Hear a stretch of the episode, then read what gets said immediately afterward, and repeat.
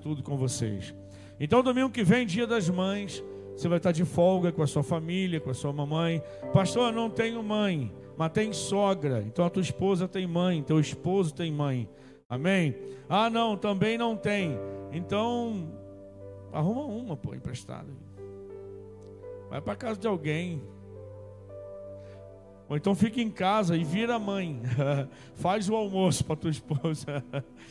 Amém? Então curte o dia das mães. Agora, do dia 16 para frente, liga as turbinas e vamos voar em nome de Jesus. Amém? Sendo servos. Já abriu sua Bíblia em Atos 2? Querido, nos ajuda aí. Nós vamos ler do versículo 1 até o 14, depois vamos ler do 38 em diante. Eu sei que eu vou quebrar o protocolo hoje para não lermos assim. Não é costume lermos um texto tão extenso no momento da pregação, mas eu quero compartilhar com vocês algumas coisas nessa noite e é necessário. Amém? Do 1 ao 14. E cumprindo-se o dia de Pentecostes, estavam todos concordemente no mesmo lugar. E de repente veio do céu um som, como de um vento veemente e impetuoso, e encheu toda a casa em que estavam assentados. E foram vistas por eles línguas repartidas como que de fogo, as quais pousaram sobre cada um deles. E todos foram cheios do Espírito Santo e começaram a falar noutras línguas conforme o Espírito lhes concedia que falassem. E em Jerusalém estavam habitando judeus, homens religiosos de todas as nações que estão debaixo do céu. E quando aquele som ocorreu, ajuntou-se uma multidão estava confusa, porque cada um os ouvia falar na sua própria língua. E todos pasmavam e se maravilhavam, dizendo uns aos outros: Pois que? Não são galileus todos esses homens que estão falando? Como, pois, os ouvimos cada um na nossa própria língua em que somos nascidos? Partos e medos, elamitas e os que habitam na Mesopotâmia, Judéia, Capadócia, Ponto e Ásia Frígia e Panfilha, Egito e parte da Líbia, junto a Cirene, e forasteiros romanos, tanto judeus como prosélitos. Cretenses e árabes, todos nós temos ouvido em nossas próprias línguas falar das grandezas de Deus. E todos se maravilhavam, estavam perplexos, dizendo uns para os outros: Que quer isto dizer? E outros, zombando, diziam: Estão cheios de mosto. Vocês sabem o que significa mosto? vinho novo. Pedro, porém, pondo-se em pé com os onze, levantou a sua voz e disse-lhes: Homens judeus, e todos os que habitais em Jerusalém, seja-vos isto notório escutai as minhas palavras. Verso 15, 15 ainda. Estes homens não estão embriagados, como vós pensais, sendo a terceira hora do dia. 16. Mas isto é o que foi dito pelo profeta Joel.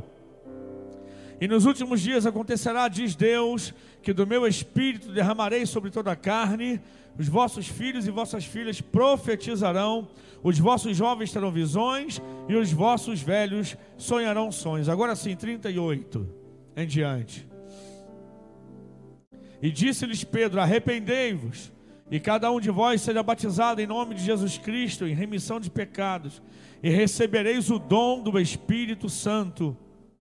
Porque a promessa vos diz respeito a vós, a vossos filhos e a todos os que estão longe, a todos quantos Deus, nosso Senhor, chamar. E com muitas outras palavras, isto testificava e os exortava, dizendo: Salvai-vos desta geração perversa. De sorte que foram batizados os que de bom grado receberam a sua palavra, e naquele dia agregaram-se quase três mil almas, e perseveravam na doutrina dos apóstolos, e na comunhão, e no partir do pão, e nas orações. E em toda alma havia temor, e muitos sinais, não, e muitas maravilhas e sinais se faziam pelos apóstolos. Vamos seguindo. E todos os que criam estavam juntos e tinham tudo em comum e vendiam suas propriedades e bens e repartiam com todos, segundo cada um é, havia de mister. E perseverando unânimes, todos os dias no templo, partindo o pão em casa, comiam juntos com alegria e singeleza de coração. 47. Louvando a Deus e caindo na graça de todo o povo, e todos os dias acrescentava o Senhor à igreja aqueles que se haviam de salvar. Amém. Você que não tinha lido a Bíblia hoje, tirou atraso, né? Aleluia. Toma o seu lugar, por favor. Rapaz, às vezes eu gosto de, de ser visitante, porque tem copo d'água para visitante. Vamos lá. Aleluia.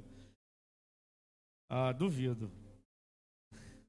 Irmãos queridos, nós, como eu falei, não é, não é de praxe a gente ler um texto tão longo assim na mensagem.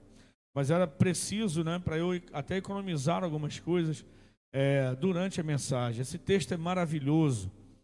Esse texto ele inaugura uma era específica com a igreja, que é o derramar do Espírito Santo, né?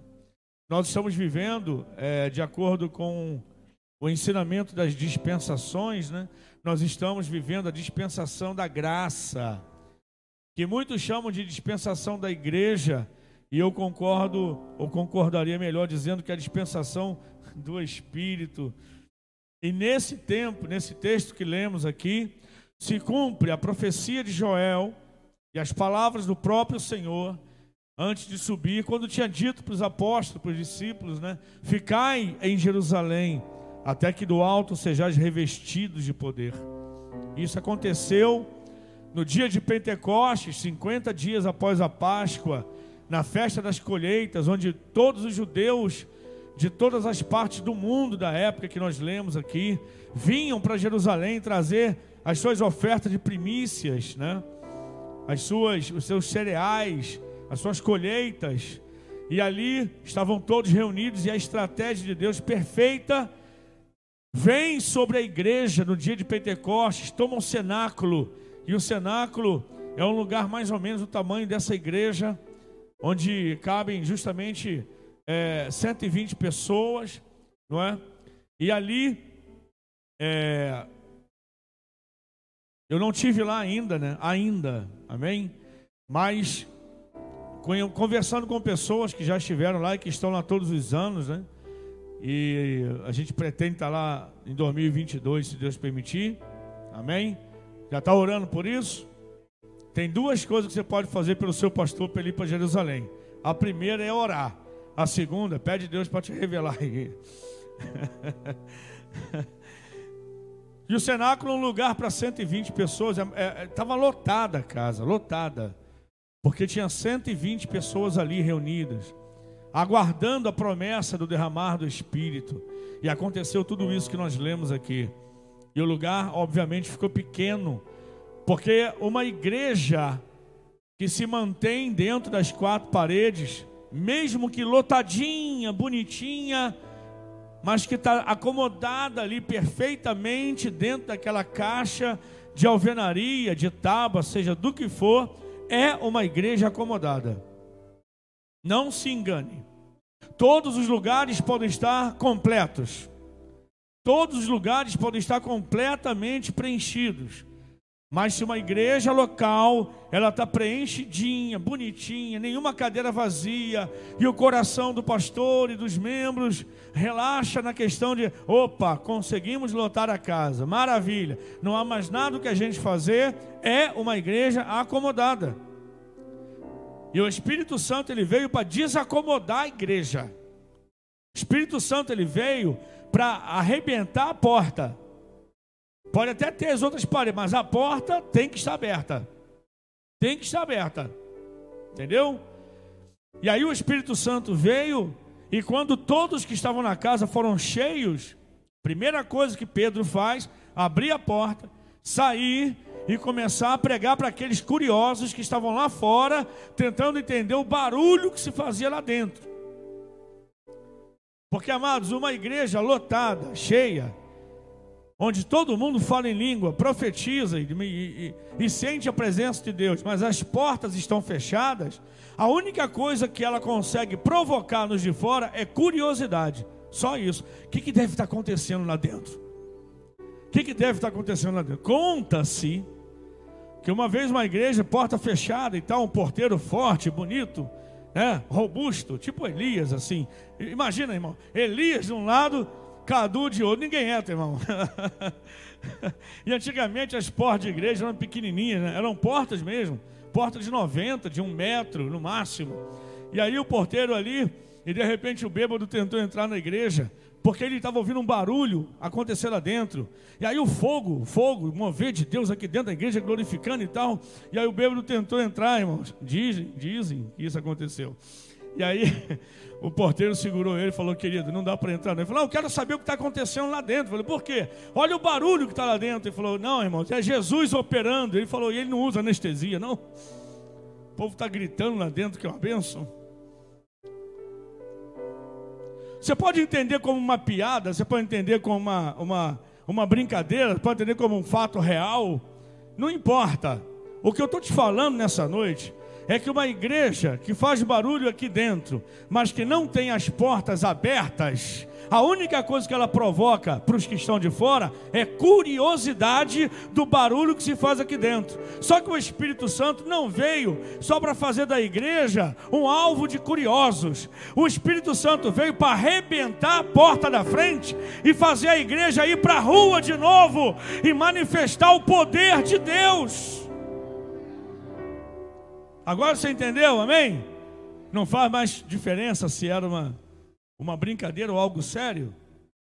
O Espírito Santo veio sobre a igreja. E aí Pedro entendeu que era muito bom estar ali dentro. Imagina, 120 lugares, 120 pessoas. Perfeito, irmão André, meu xará. Perfeito. Igreja cheia, Pentecoste puro, puro mesmo, inédito. Mover de Deus, língua estranha, profecia, pastor, maior coisa maravilhosa. Mas a porta estava fechada, irmão. E aí o Espírito Santo falou com Pedro assim: tá bom aqui, quer ficar aqui, mas não chamei você para cá arrebenta essa porta, vai lá para fora. E na primeira pregação, movido pelo poder do Espírito Santo, Pedro anuncia Jesus, aquele a quem vós crucificastes, Deus o fez Senhor e Cristo. E ele começa a dizer: a promessa diz respeito a nós, mas também a vós, a vossos filhos e a todos quantos Deus nosso Senhor chamar. E aí não é só para quem estava lá dentro, é para vocês que estão aqui fora fora. E aí o mover de Deus continuou na praça e três mil almas se converteram. Mas é muito bom ficar dentro. Eu venho aqui nessa noite com uma palavra para o teu coração. É bom demais estar aqui dentro, não é? Fala a verdade. Fala para quem está do seu lado aí. Fala, irmão, é bom demais estar aqui dentro. Não precisa nem do ar-condicionado. Hoje, hoje não está precisando. Mas é bom demais estar aqui dentro. Ah, irmão, pelo amor de Deus. Eu, eu, eu, eu aceitei Jesus numa igreja muito pobrezinha. Muito pobrezinha. A gente sentava num banco de madeira em que parecia uma gangorra, porque tem banco que é, são três apoios no chão, né? São três pés. Então, fica uma criança no meio, normalmente, irmão, quando senta um pesadinho num dos lados, o banco não para, irmão. Você senta do lado de lá, ele senta, você gira, você volta. E de vez em quando o prego agarrava na calça, não teve. Eu já rasguei calça em banco de igreja, já, confesso, já. Os pregos subiam, era uma coisa maravilhosa. Não critico quem ainda gosta do banco de madeira, mas essa cadeira é melhor do que banco de madeira, não é? E aí teve gente falando assim, pastor, pastor, Ó, cadeira acolchoada, ar-condicionado, som ambiente. Hã? Meia luz. Eita, Jesus amado. Pastor Marquinhos cantando. Olha só. Bota um obreiro em cada fileira para não deixar ninguém dormir, irmão. É bom demais estar aqui dentro. Se eu pudesse dar mais conforto para você, certamente eu faria, tá? Mas o que você quer mais, pelo amor de Deus? Mas não é, irmãos. Esse é o lugar em que a gente se reúne, que precisa de um pouco de estrutura, de qualidade, de conforto. É muito bom estar dentro da igreja. Mas sabe para que, que Deus te trouxe aqui? Sabe para quê? Pergunta para mim, para que, que Deus me trouxe, pastor? Pergunta, pergunta. Ele te trouxe aqui para que o Espírito Santo descesse sobre você te enchesse de um fogo, sabe, fogo do céu, para que você comece a profetizar e não, não se aguente no seu lugar. E para que quando o culto acabe aqui, como a Fabiana disse, acabou o culto aqui, você vai para casa e continua cultuando. E você para só de fazer selfie lá na rede social e começa a falar de Jesus para alguém, nem que seja dois minutos por dia e você usa aqueles 500, mil, 2 mil, 3 mil seguidores que tu acha que te seguem, sei lá, que se dizem amigos virtuais, e usa a porta que Deus te deu para falar de Jesus, para pregar, para orar, para fazer alguma coisa, porque quando o Espírito Santo vem sobre a igreja, o cenáculo fica pequeno e ele vem para arrebentar as portas da frente, para levar a igreja para fora, para nós entendermos que isso aqui, irmão, isso aqui é um lugar para se carregar a bateria, não é dormitório, você entende? Esse não é um lugar para nenhuma outra coisa a não ser para aquilo que o Espírito Santo nos reuniu para fazer essa noite mais uma vez, derramar a graça dele, a unção dele, a virtude dele, o poder dele, para sairmos daqui e incendiarmos esse lugar.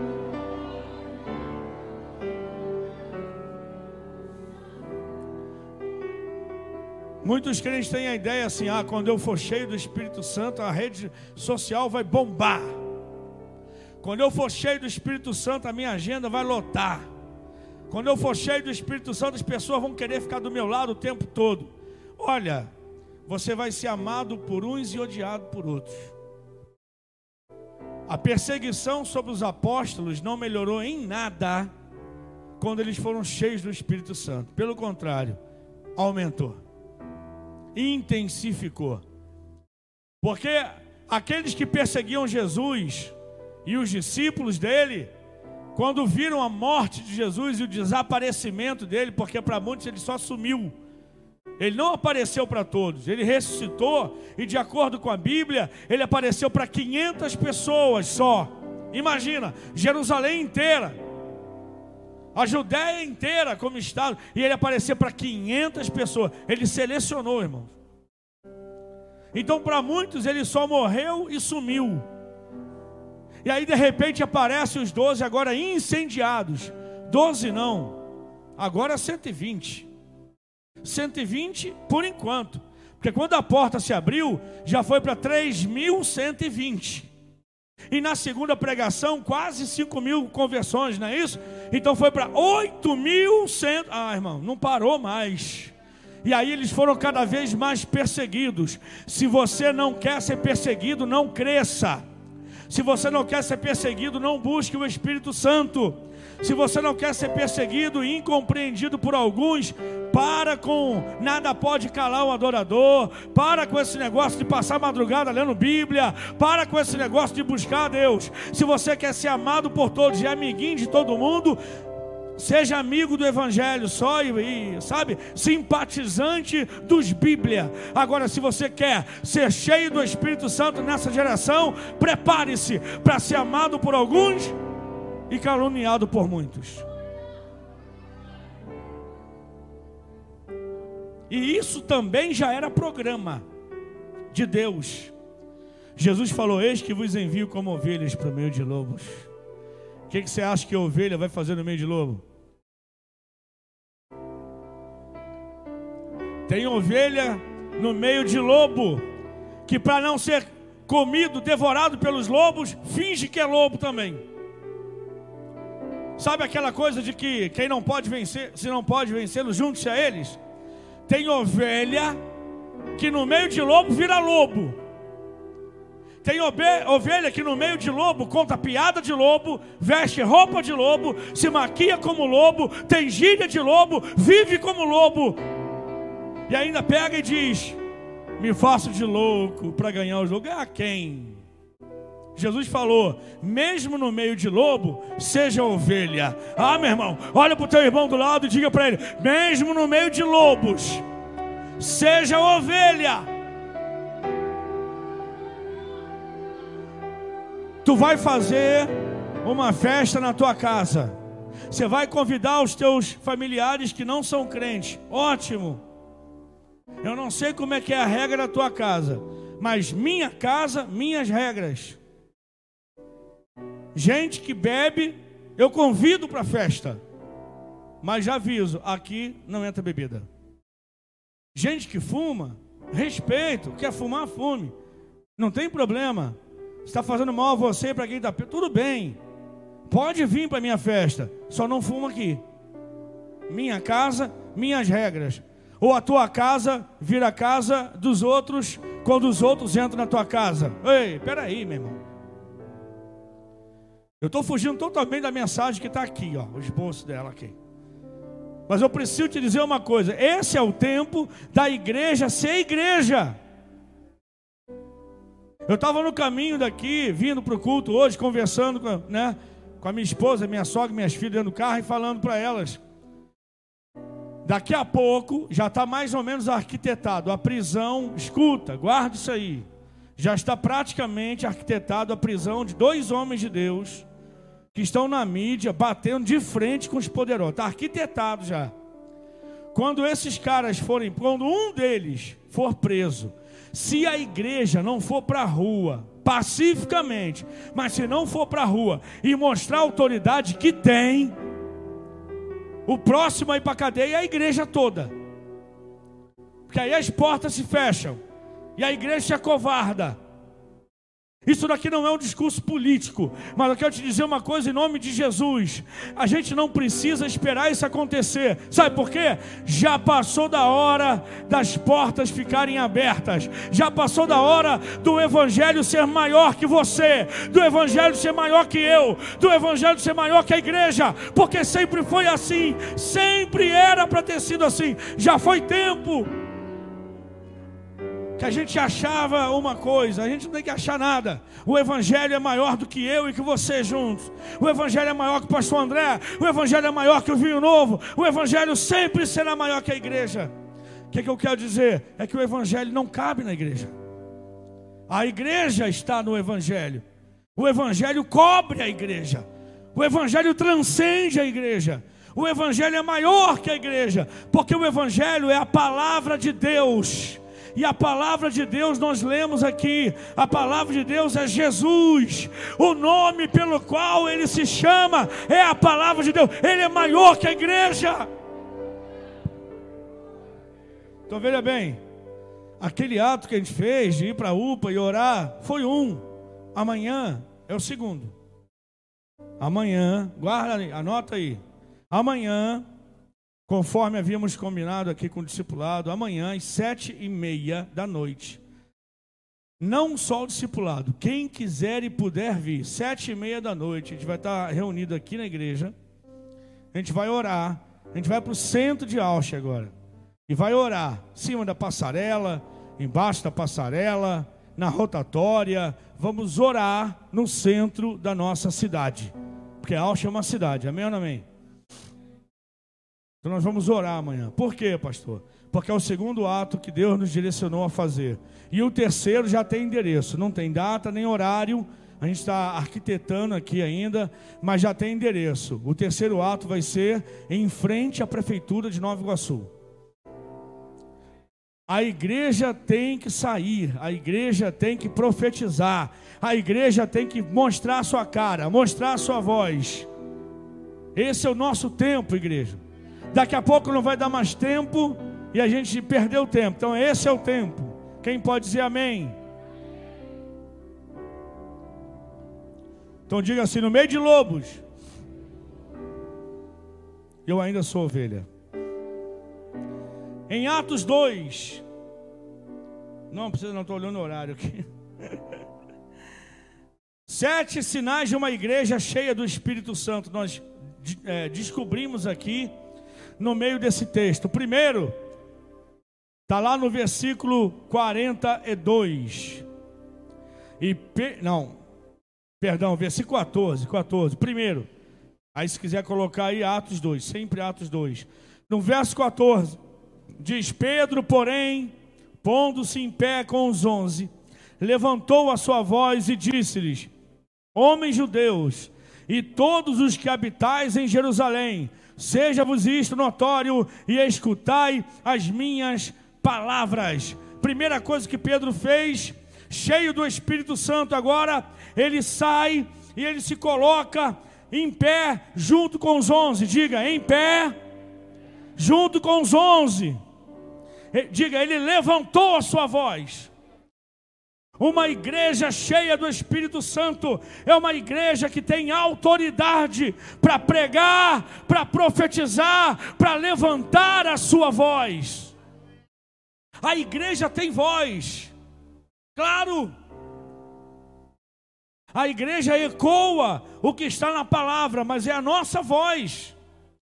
A palavra de Deus em nós é o que Deus precisa, é apenas de um instrumento para a voz que é dele, a palavra, melhor dizendo, que é dele, use a nossa voz e chegue até aonde ela tem que chegar. Então eu não sou o dono da palavra, eu sou apenas a voz. Eu não sou o dono da palavra, o autor da palavra, eu sou apenas uma voz. Por isso que João Batista, o precursor de Jesus, ele pregava pelo deserto da Judéia, dizendo: Voz do que clama no deserto. Ele dizia: Eu sou só uma voz, apenas uma voz. Eu não sou Messias, eu só estou anunciando ele. Eu sou apenas. Ah, se alguém me pergunta, quem é você? Eu sou uma voz. Diga, eu sou uma voz. Diga, eu sou uma voz. A palavra é dele, mas eu sou a voz que ele vai usar nesses dias. Aleluia. A igreja tem autoridade. Irmãos, falar é diferente de profetizar. Quando nós falamos aleatoriamente qualquer coisa, quando nós falamos, nós expressamos conhecimento. Às vezes, e muitas vezes, quando falamos, expressamos emoções e sentimentos. Agora, quando a gente profetiza, aí não. Mais do que isso, a gente não está agora apenas expondo conhecimento e emoção, a gente está sendo a voz para que palavras de fé sejam exteriorizadas, né? E do lado de fora elas começam a romper barreiras, elas começam a abrir portas. Por isso que lá dentro da sua casa, querido, você é a voz. Lá dentro da sua faculdade, você é a voz. Onde quer que a igreja ande, a igreja é a voz. A palavra é de Deus, mas você é a voz. A voz que clama no deserto, a voz que clama na universidade, a voz que clama em casa, a voz que clama na rua, a voz que vai clamar amanhã no centro de Austin. Nós somos a voz.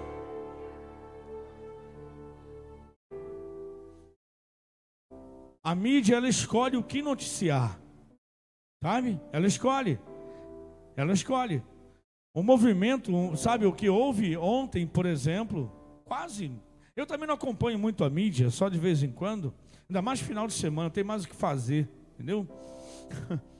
Mas a gente não vê muito noticiar de fato o que foi a realidade dos fatos. A gente sabe disso. Mas a igreja foi para a rua, muita gente foi para a rua.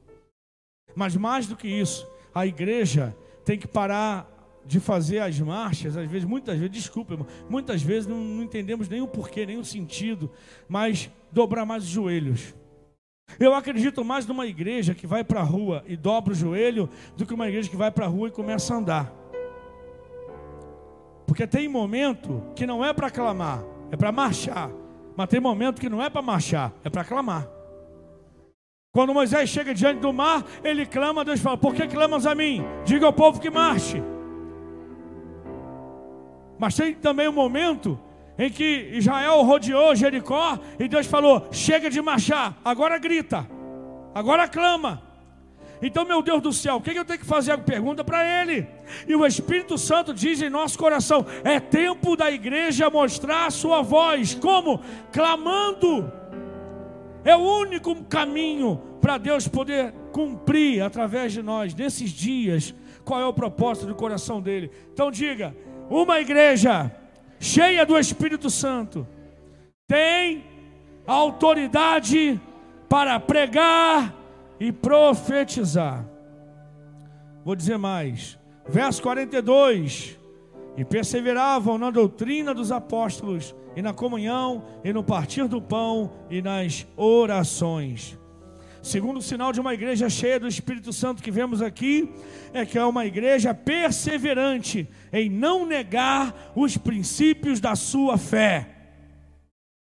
Diz o versículo: perseveravam na doutrina dos apóstolos, e na comunhão, e no partir do pão, e nas orações. Uma igreja cheia do Espírito, ela é perseverante. Mas não é perseverar no erro não é perseverar fazendo sempre a mesma coisa, é perseverar na doutrina, nos princípios de fé que aprendeu. Nós não podemos abrir mão da nossa fé. A gente vê e vive tempos aí que muitos têm abandonado a sua fé, irmão, isso é bíblico. A Bíblia vai dizer, Paulo vai dizer, olha, naquele nos últimos tempos apostatarão alguns da fé. Apostasia, esfriamento da fé, do amor, do princípio da palavra de Deus. Mas nós vamos até o final em nome de Jesus. Vamos até o final em nome de Jesus. Aleluia, diga eu vou até o final. Nós vamos até o final. Aleluia. Aleluia.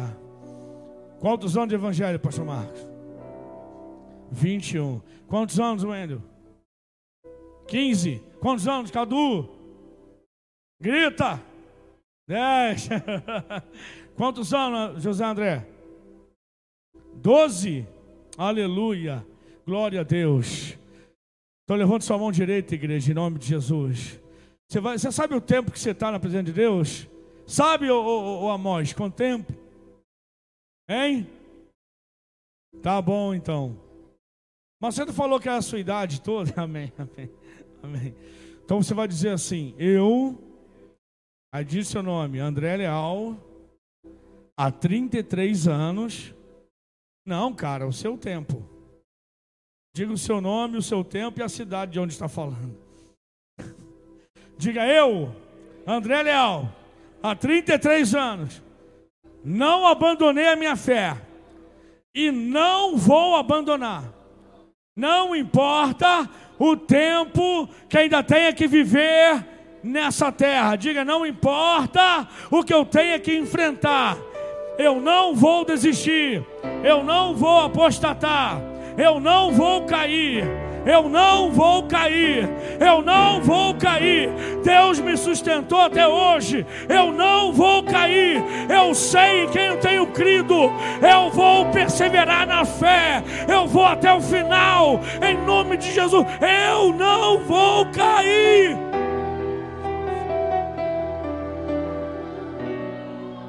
Não vou. Olha para o seu irmão e diz: eu, eu não vou cair. Olha para o seu irmão e diz: Eu não vou, irmão.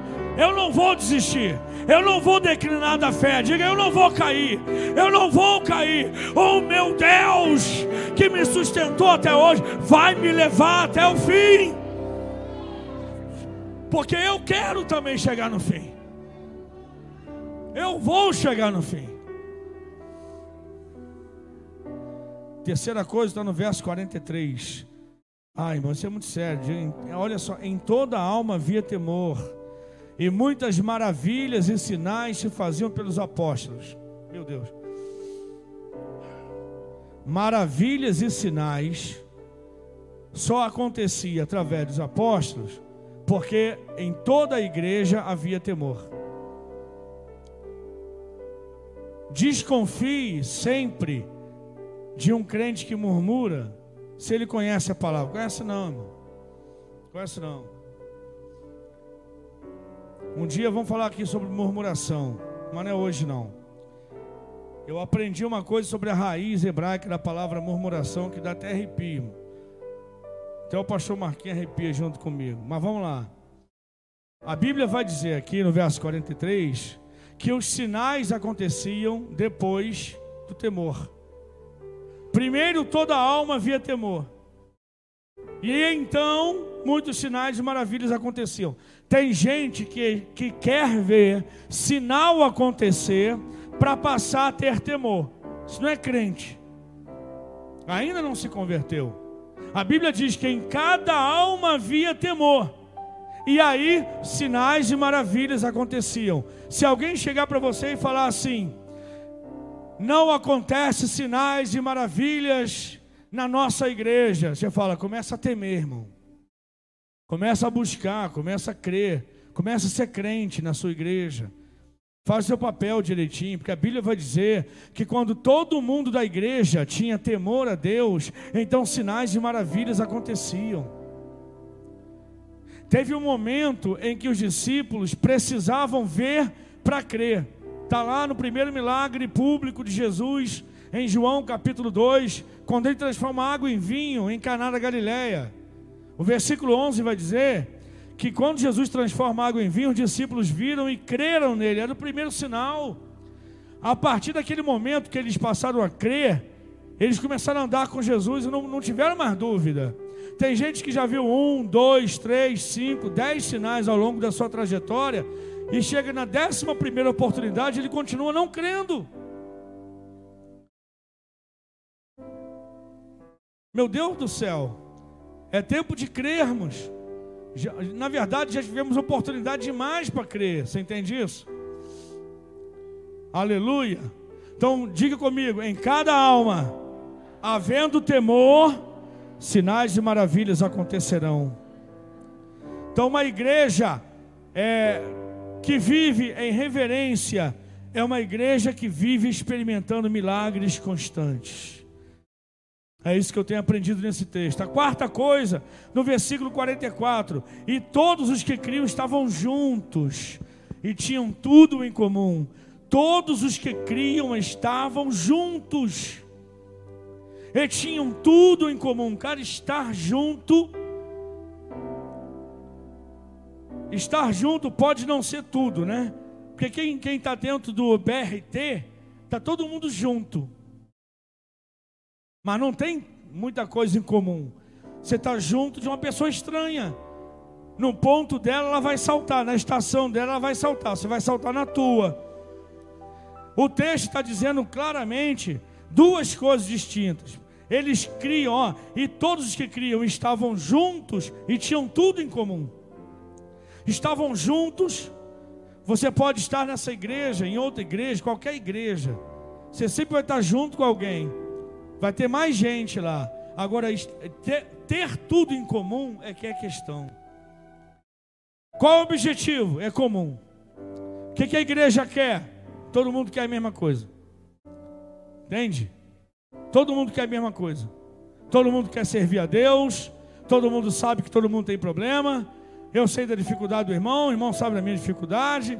Se ele pode estar todo, todo dia comigo, amém. Se um dia ele falhar, eu estou ali. Se um dia eu falhar, ele está ali e estamos juntos, estamos em comum. Por quê? Porque a gente quer ver alma se render aos pés do Senhor, nós queremos ver o que? Milagres, nós queremos ver o crescimento da obra, nós queremos ver missionários sendo mantidos, nós queremos ver Deus ser glorificado, nós queremos ver Jesus fazer milagres no meio da igreja. Então nós estamos juntos, mas temos também tudo em comum. Diga comigo, não basta estar junto, tem que ter tudo em comum.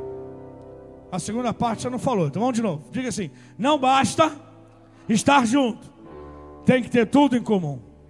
Você imagina o mistério de louvor, todo mundo junto aqui em cima, mas cada um tocando uma música.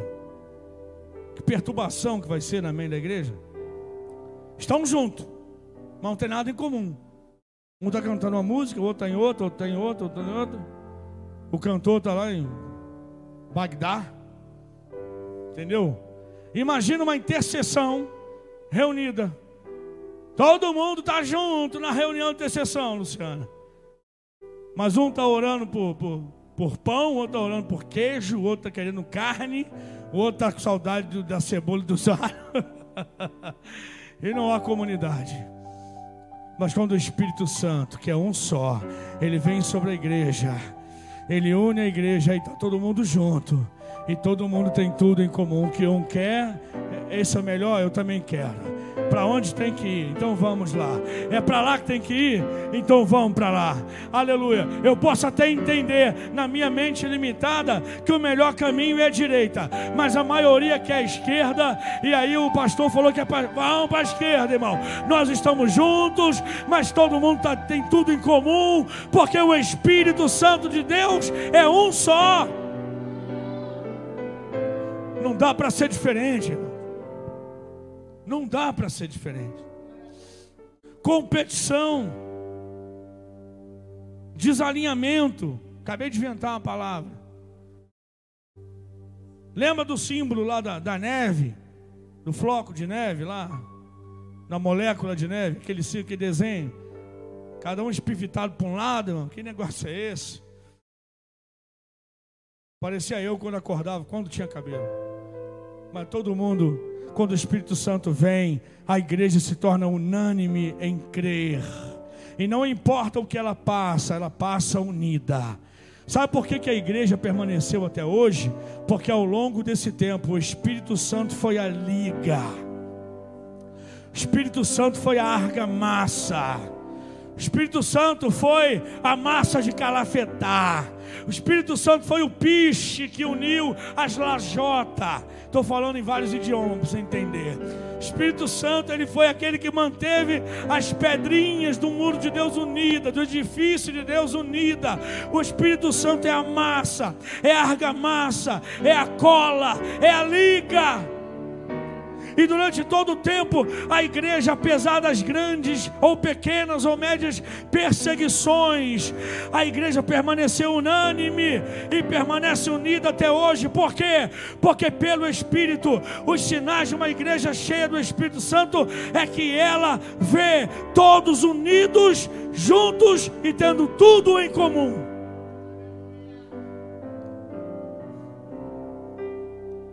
Eu vou conjecturar aqui, não tem nada a ver com, com o que aconteceu de fato. Vocês sabem o que aconteceu.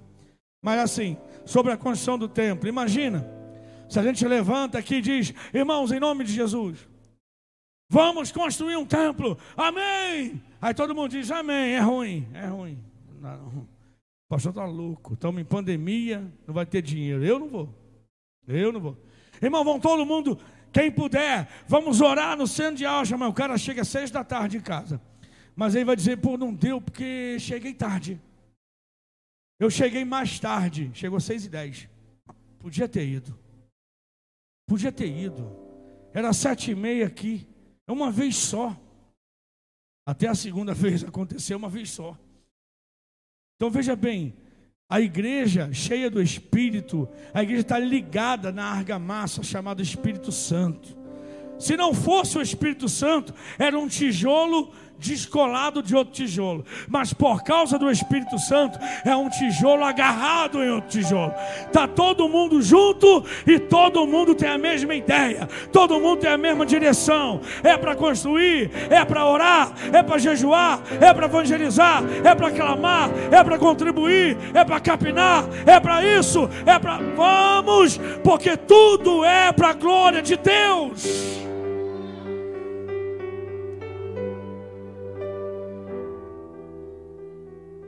Amém ou não amém, meus amados? Tinha um pastor que falava assim. A igreja, verso 46. Perseverando unânimes todos os dias, diga, no templo e no partir pão em casa. Comiam juntos com alegria e singeleza de coração. Diga, no templo e nas casas. No templo e nas casas. É só no templo, igreja? É só na casa, igreja? Não, é no templo e nas casas. Isso me remonta para uma coisa: a igreja, ela está unida e ela é uma só em qualquer lugar. Quem é a igreja? Quem é a igreja? Hã? Sou eu. Não somos nós. Nesse sentido, não. Amém? Aleluia. Paulo falou assim: o corpo tem muitos membros, mas se um membro disser eu não sou do corpo, porque ah, eu queria ser olho, mas eu sou dedo, então não sou do corpo, todavia não será do corpo. Então quem é corpo? Todo mundo. Diga eu. Então, irmão, é para ser crente no templo e na casa. A palavra sim, sim, não, não vale para o templo e vale para casa. Você tem que ser espelho de Deus no templo e na casa. Você tem que pastorear no templo e na casa. Você tem que saber falar bonito no templo e na casa. Você tem que ser uma pessoa de oração no templo e na casa. Você tem que ser um adorador no templo e na casa. Você tem que dançar para Jesus no templo e na casa. Você tem que saber de Bíblia no templo e na casa.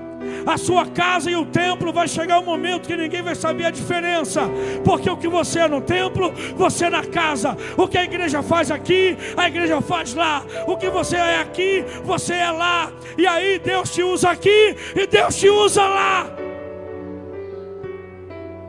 Eu sei. Tem hora que dá vontade de pedir a Deus para matar o vizinho. Sei. Dá vontade. Imagina não ora assim. Não ora assim. Porque você também é vizinho dele. Você imagina, tu fala, é, é, é sério. A gente fala assim, rapaz, tem um vizinho que me perturba, rapaz. Ele bota um funk lá terrível. Aí você costuma ouvir, vamos, vamos supor que você costuma ouvir música alta em casa, um louvor alto em casa, quando você está em casa. O cara que está do outro lado fala assim: rapaz, esse vizinho perturba, bota essa música evangélica alta pra caramba. Você tem um vizinho, ele também tem. O mesmo direito dele é o direito seu. Eu sei, o problema é quando os direitos não são respeitados, né? Uma vez perguntaram para a esposa do Billy Graham: quantos anos? Aí na época ela disse: 35 anos de casada. 35 anos casado com Billy Graham. Amém. Irmã, Seja sincera, já pensou em divórcio alguma vez? Ela falou prontamente: nunca. Ele, divórcio nunca. Homicídio, quatro vezes já. Divórcio não. Atribuem a Rui Barbosa a seguinte frase. Não sei nem se é ele, também ele não está aqui para se defender. e diz o seguinte: que ele falou Todo mundo, ao menos uma vez na vida, sente vontade de matar alguém. Idiota é aquele que vai lá e faz. Então, todo sentimento, todo, todo pensamento, gera um sentimento que gera uma ação. Então, o cara fala assim: fiz sem pensar. Mentira. Primeiro pensa, depois sente, depois faz. Às vezes é rápido demais, mas é essa sequência: pensa, sente, faz. Então qual é o esquema? Pensei, corte o sentimento. Deus, trata meu coração. Se o teu coração está tratado, o que vai acontecer? A mente é bombardeada com pensamento, mas quando cai no coração, o coração é terra boa. Coração está sarado, liberto, emoções em dia, sentimentos alinhados com o Espírito de Deus. Aí o pensamento vem quando bate no coração, coração cheio da palavra. Por isso que Davi fala assim: Escondi a tua palavra no meu coração para eu não pecar contra ti. Porque o pensamento é bombardeado com um monte de ideia, ideia boa, ideia ruim, o tempo todo. E aí quando vem a ideia de matar o vizinho, o pensamento gera um sentimento. Quando cai no coração, coração sarado, liberto, cheio de Bíblia, cheio de vida, cheio de palavras. Faz isso não. Ora por ele aí não vira uma ação, o coração corta, aí volta, sentimento para fora, dobra o joelho e lança sobre ele toda a vossa ansiedade. Qual é a ansiedade? A ansiedade de pular o muro, mas talvez. Mas você lança sobre ele toda a ansiedade e ele cuida de você. Queridos, é assim. Ainda tem a Santa Ceia hoje, pastor André. O que é no templo é na casa. Uma igreja cheia do Espírito vive em comunhão em todo lugar.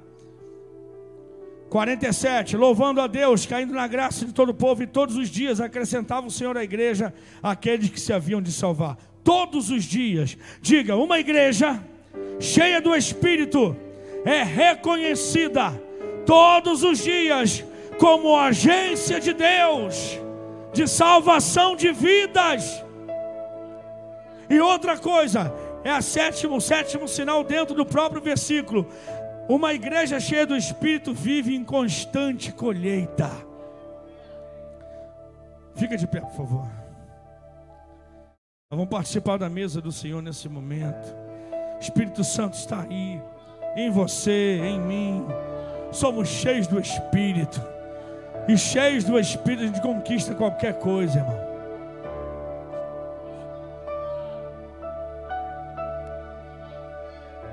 Aleluia. Sabe o que é que o Espírito. Baixa um. Sabe o que, que o Espírito Santo veio fazer? Principalmente com a igreja?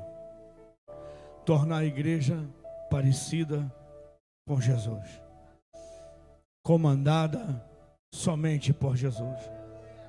Somente por Jesus. A igreja é o corpo, Jesus o cabeça. Espírito Santo, ele une o corpo à cabeça. Não vamos chamar de pescoço, pelo amor de Deus. Ele é mais do que isso, ele é mais do que isso. Ele é a alma da igreja, ele é o espírito da igreja, ele é a respiração, o pneuma da igreja. O Espírito Santo é mais do que o sustentador unicamente, ele é mais do que isso. Não vamos simplificar, mas ele une o corpo à cabeça. A função do espírito é sempre te dizer: no seu lugar, Jesus falaria isso. No seu lugar, Jesus pensaria isso. No seu lugar, Jesus agiria assim. Foi isso que o Mestre te falou. Porque Jesus disse assim: Esse Espírito estará em vós e vos fará lembrar de tudo quanto eu vos tenho dito. Ele não trouxe uma mensagem, você lembra? Você olha para a Bíblia, qual foi a mensagem que o Espírito Santo trouxe? Nova? Nenhuma. O que, ele veio fazer? Dar continuidade à mensagem que Jesus deixou. Ele vos fará lembrar de tudo quanto eu vos tenho dito. O que, que ele faz? Lembrar. Então o Espírito Santo, Fabinho, naquele momento que todos nós temos, ele vem e fala: lembra do que ele falou? Não pagueis mal com mal, vença o mal com o bem. Quando a gente está ansioso, terrivelmente angustiado, ele fala: lembra o que diz a palavra? Por que te abates a minha alma? Porque estás aflita dentro de mim, espera em Deus eu ainda o louvarei. Quando você está angustiado porque a resposta não vem, o Espírito Santo que intercede por nós com gemidos inexprimíveis nos faz lembrar da palavra do Senhor que diz: Estarei com ele na angústia, livrá-lo-ei e o glorificarei, dar-lhe abundância de dias, lhe mostrarei a minha salvação. Lembra que ele falou? Espírito Santo, ele só nos faz lembrar do que Jesus já disse. Então o Espírito Santo ele ativa a memória espiritual da igreja, talvez também. E ele dá vida à palavra que já foi liberada.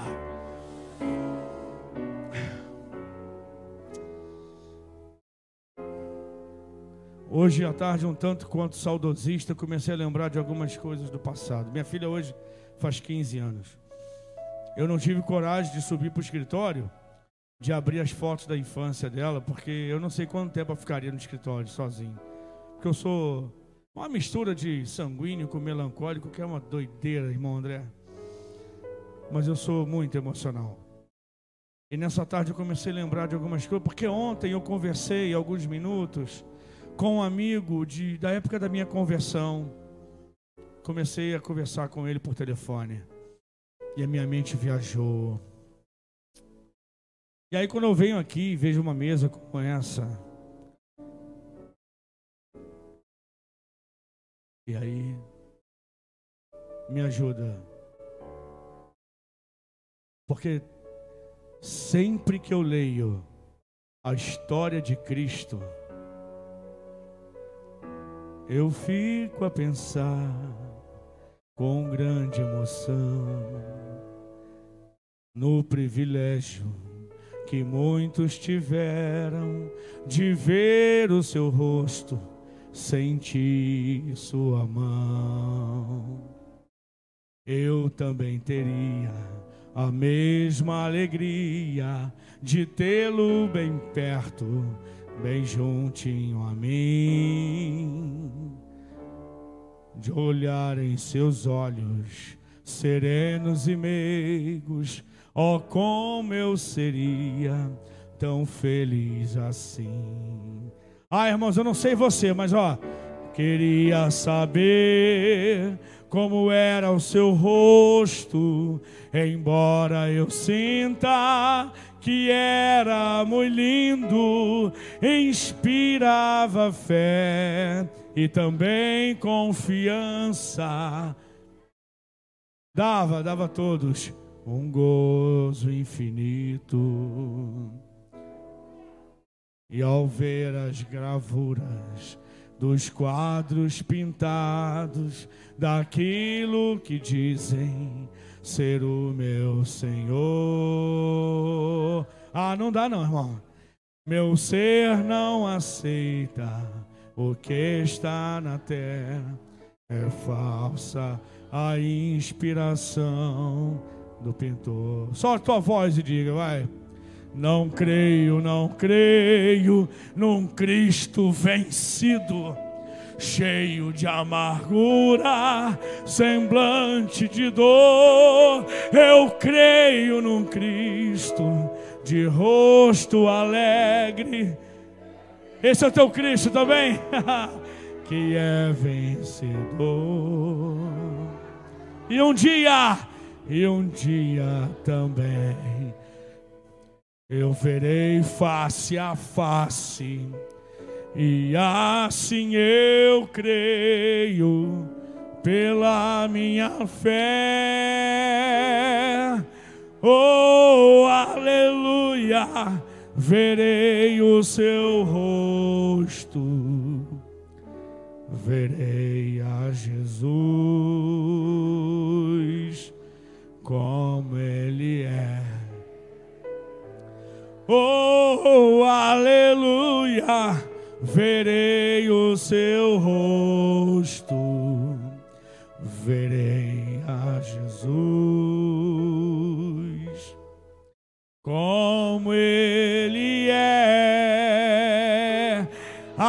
Aleluia! Tá chegando o dia, igreja.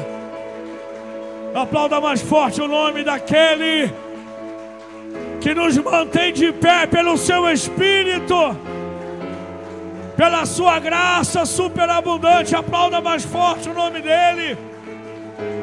Oh.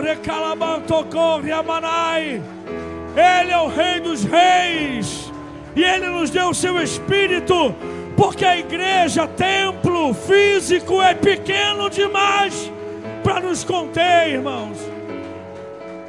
Aleluia! rompa as paredes, rompa as portas, os ferrolhos, rompa os teus limites, porque não há limite na presença de Deus. Aleluia. Queria chamar os obreiros aqui à frente, e eu vou estar, assim que eles vêm aqui, vamos estar adorando o Senhor? Vamos, né? É. Então é o seguinte, nós vamos orar fazer um momento de louvor só, né? Porque eu já fui com o tempo lá. Vamos orar nesse momento. Você vai ser servido e nós vamos adorar a Deus, já encerrando esse momento de ceia. Porque eu não sei se você percebeu, mas na verdade o pão e o vinho já estava já tava sendo servido.